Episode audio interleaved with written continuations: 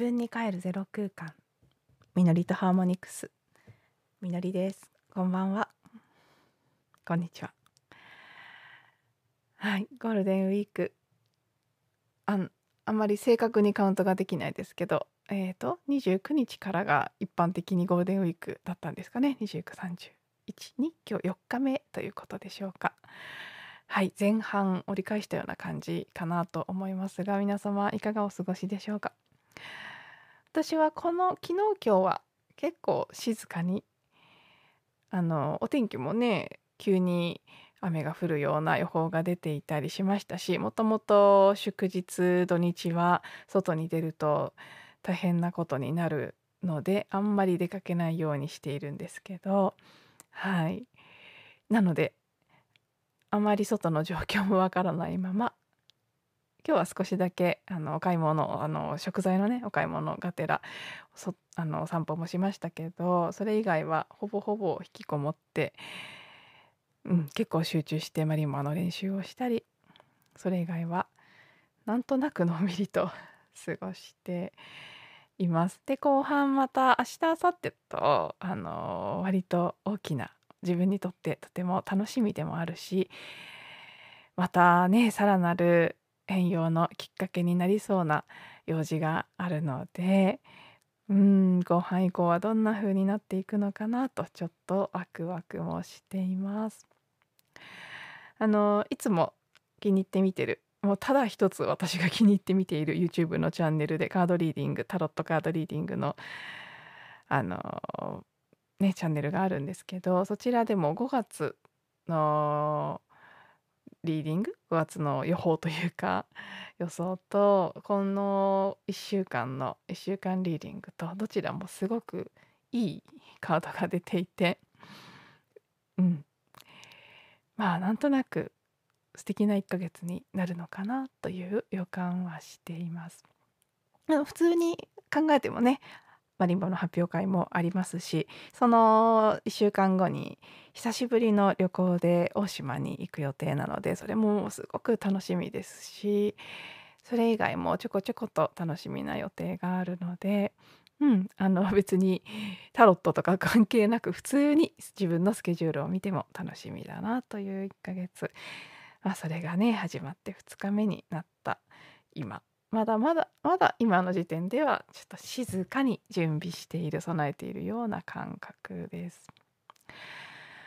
であの今日はですねまあなんとなくこう何話そうかなって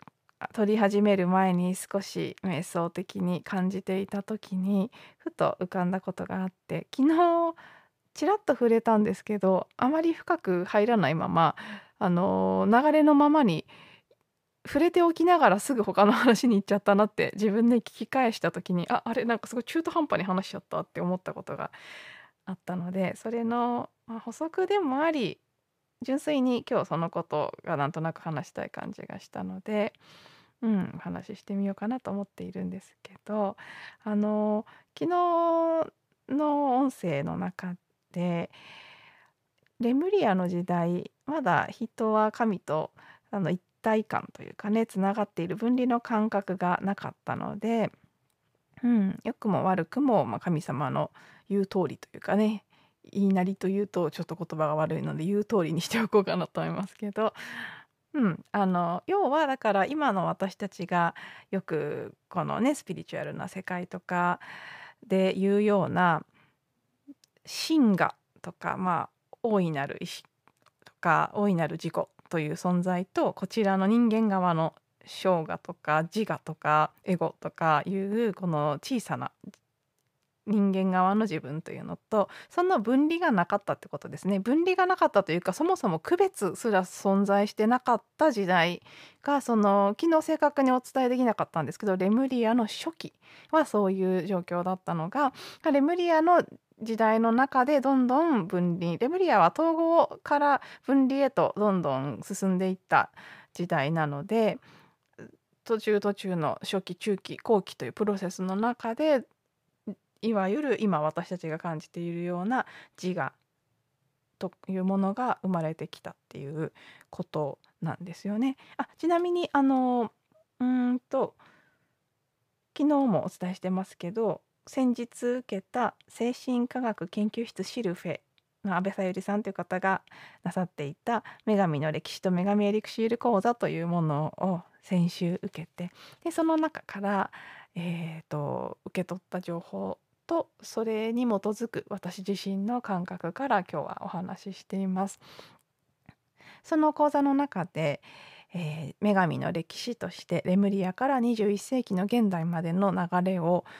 主にシュタイナーさんの理論をベースにまとめられていた箇所があってすごくね分かりやすかったですし腑に落ちることが多かったんです。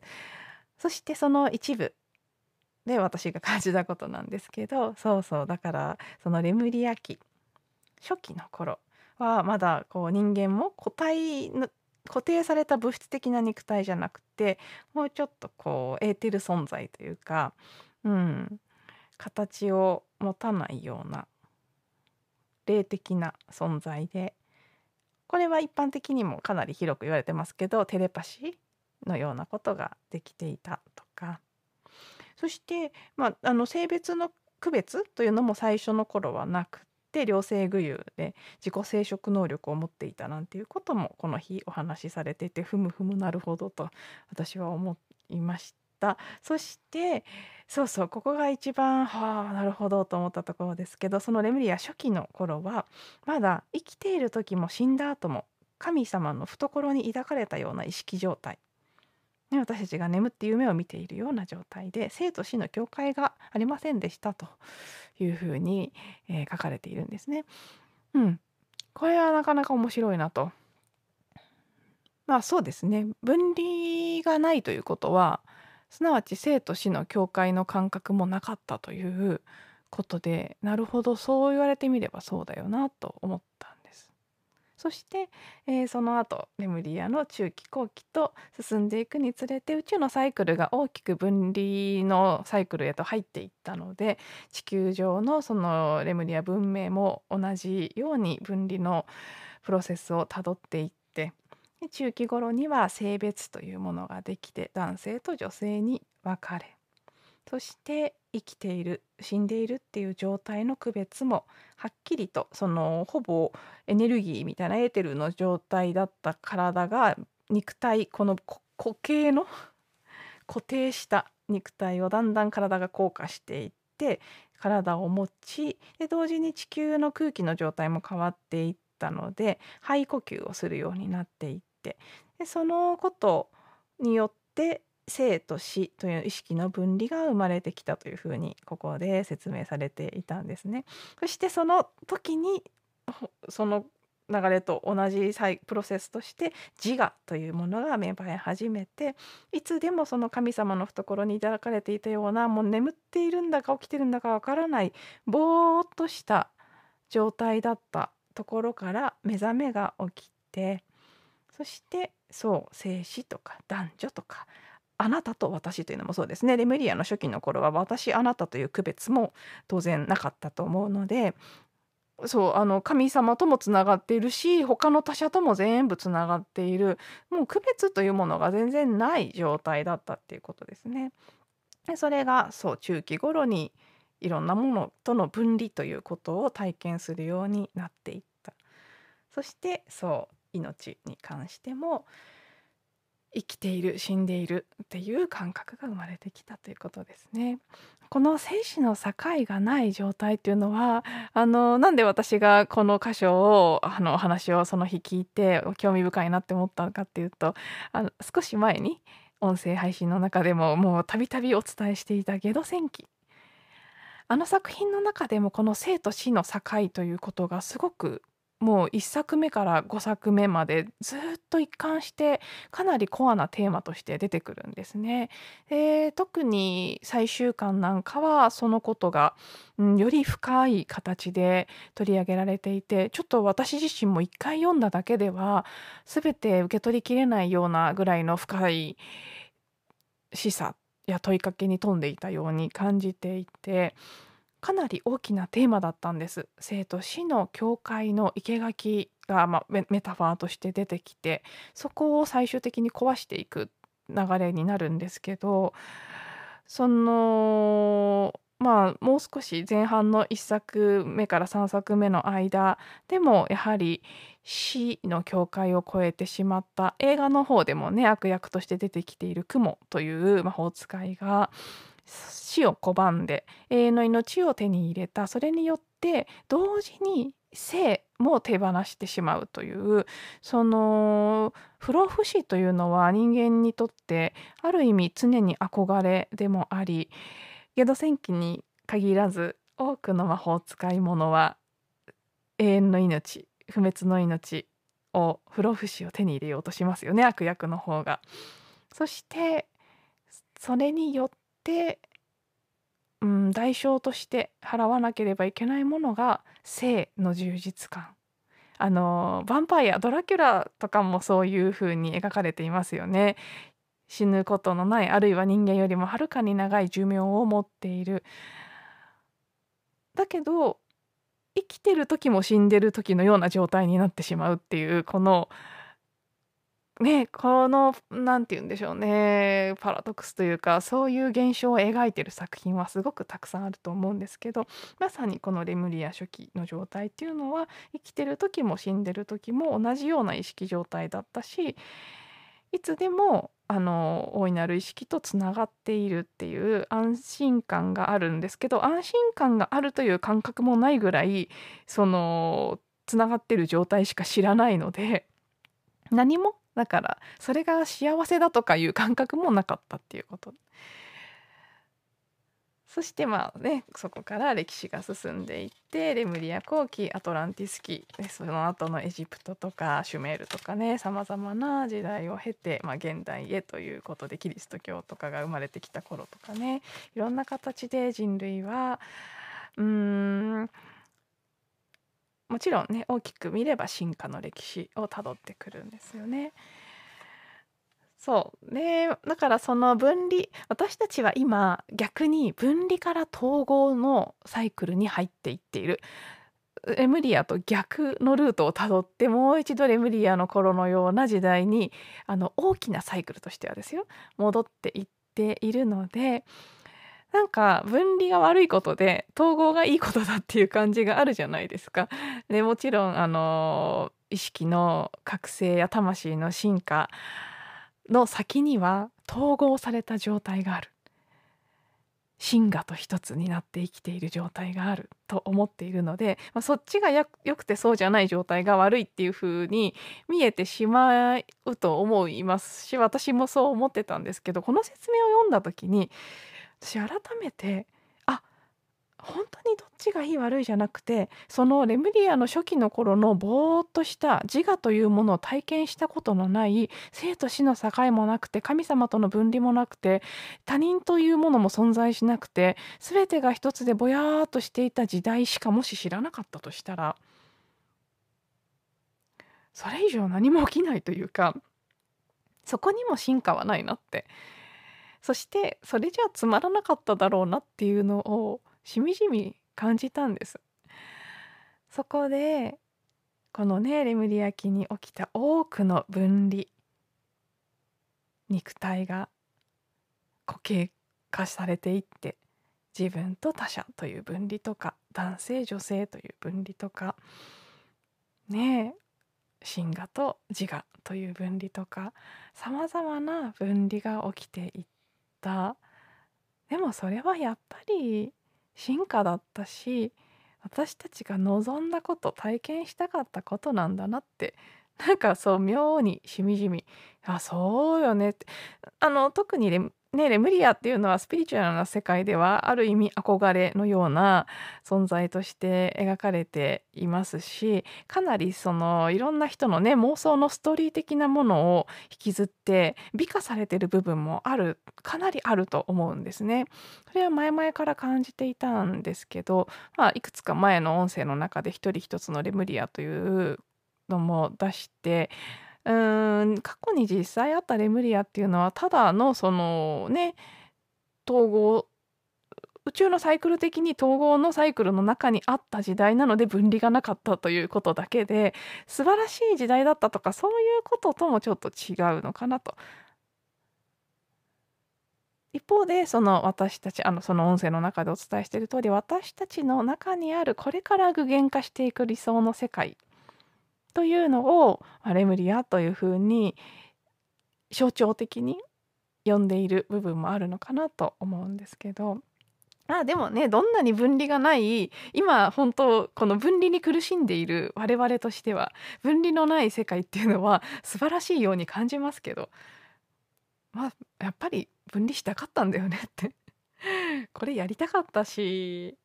まあある意味面白かったわけですよね。この自我というのを獲得し自分たちの力で何かやってみようみたいな。で自由意志を得た。それによって間違えたり失敗するっていう自由も得た。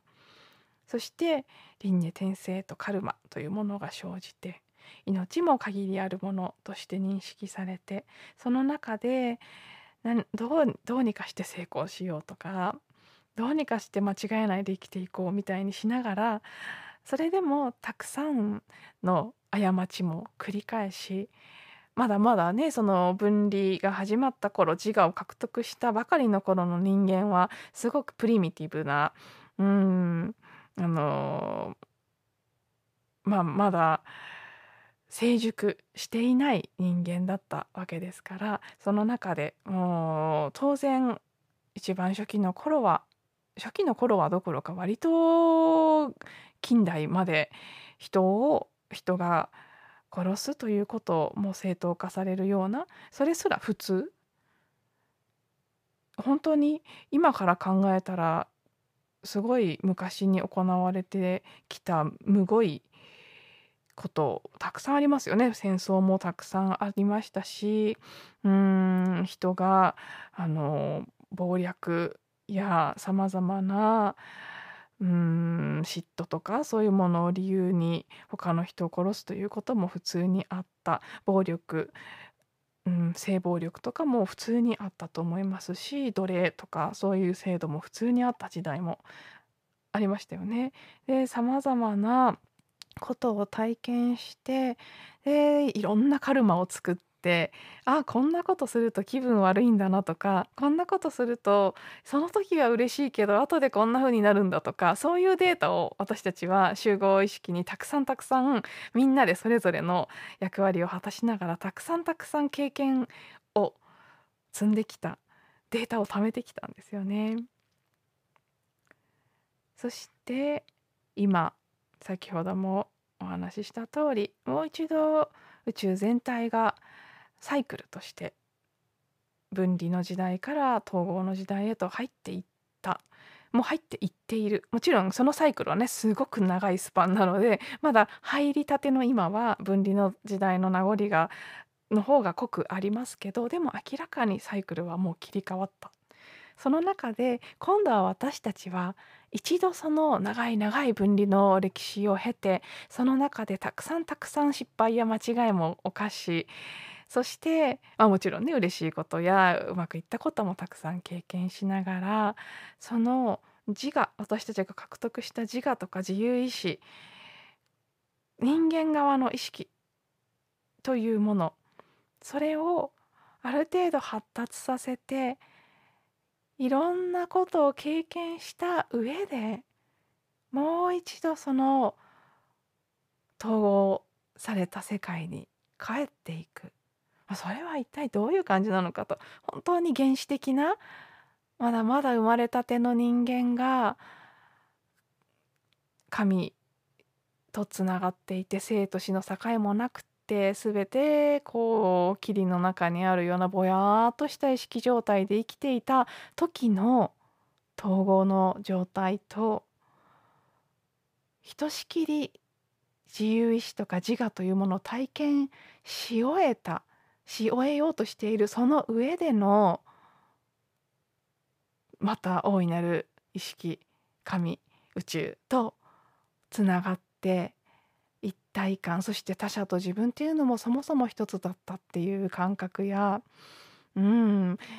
ねすごくその性に関する意識も変わっていきそうですよね。やっぱりこの風の時代の流れに入って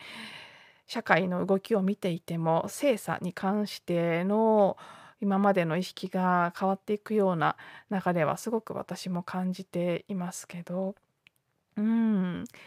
あどんな風になっていくのかなって。このね今日お話ししてない部分も含め私は一連のこの女神の歴史というのを通して長い長いレムリアからアトランティスその先へと続いていった人類の歴史を改めて振り返って一つの切り口で一つの型のフィルターを通して得たアカシックレコードの情報だと思うんですけどそれの全部が正しいということではないにせよまあねやっぱりそれが一つの側面として事実だと思うのでそれを踏まえあーなんかこうこれだけ壮大なねあ2万6,000年とかそういう時間ですよね。それだけの時間を経て私たちはわざわざ分離を体験してもう一度統合のサイクルに入って今からどんな世界を作っていくんだろうっていうのがうーん。なんだかね楽しみにもさらに楽しみにもなりましたしあよかったんだなっていうか もちろんそのことはね以前からあの考えたことや感じたことあったんですけどやっぱり必要があって体験したことだししたかったことだし本当にそれがあった。それを繰りいろいろなねカルマ的なものを繰り返してきた。その上でより成熟した存在としての人間人類がうん統合の時代を生きていくっていうこと。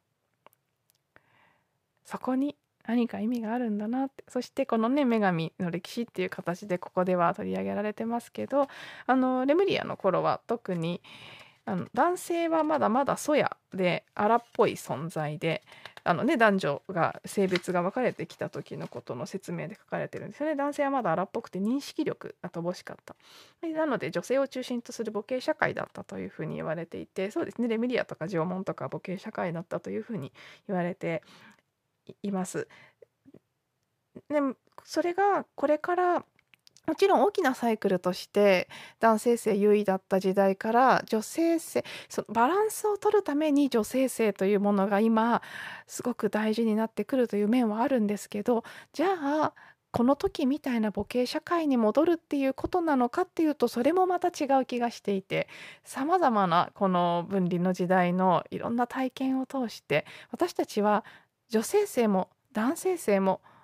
育んできたはずなんですよね。成熟させてきたはず。まだちょっとうんっていうところありますけど特に男性性の側面ですかね。だけど、まあ、そこをまさに今ね総仕上げでやろうとしてるんじゃないかなって本当に成熟した女性性例えとしてねそのまあ巫女が女神になっていくっていう例えなんかを使ったりしますけどそして男性もこの頃の荒っぽくて認識力に乏しいある意味その動物的な動物に近い状態の存在だったところから女性性が育てば当然男性性も対ですからね育っていくはずでより成熟したまあ、神官とかで例えられるような男性性が立ち上がっていってそこから作り上げられる統合の時代まあねレムリア復活っていう表現をする方たちもいますけど新しいレムリアというかね次のそういう時代がやってくるということうん、そこに向けての本当ラストスパート的な感じで、だからこそ今このこの講座の中でもね、なぜ今緊急に女神の復権が必要なのでしょうかというふうに書かれているんですけどそうなんです。女神の復権も緊急に必要ですしそれに伴って成熟した男性性が目覚めていくということも緊急に必要でああ本当にそこをやっていく時だし私は まあ少なくとも私個人的にそれを見たくてそれをやりたくて私はもう間違いなくさまざまな過去性とかも含む体験をここに向けてやってきたなっていう感覚がすごくあるんですよね。なのでまあちょっとね長くなってきてしまったので今日はこの辺までにしますがなんとなくそう昨日ちらっと「レムリアの時代は?」っていうお話をして中途半端になっていたので今日はそこをさらに触れさせていただいて補足的な面とそしてそこから感じたああやっぱりこの分離って必要だったんだなっていう気づき。そしてだからこそそれがあったからこそのここから先が楽しみだなという私のまあその時感じたことをシェアさせていただきました。はい。では今日も最後まで聞いていただいてありがとうございます。また次の音声でお会いしましょう。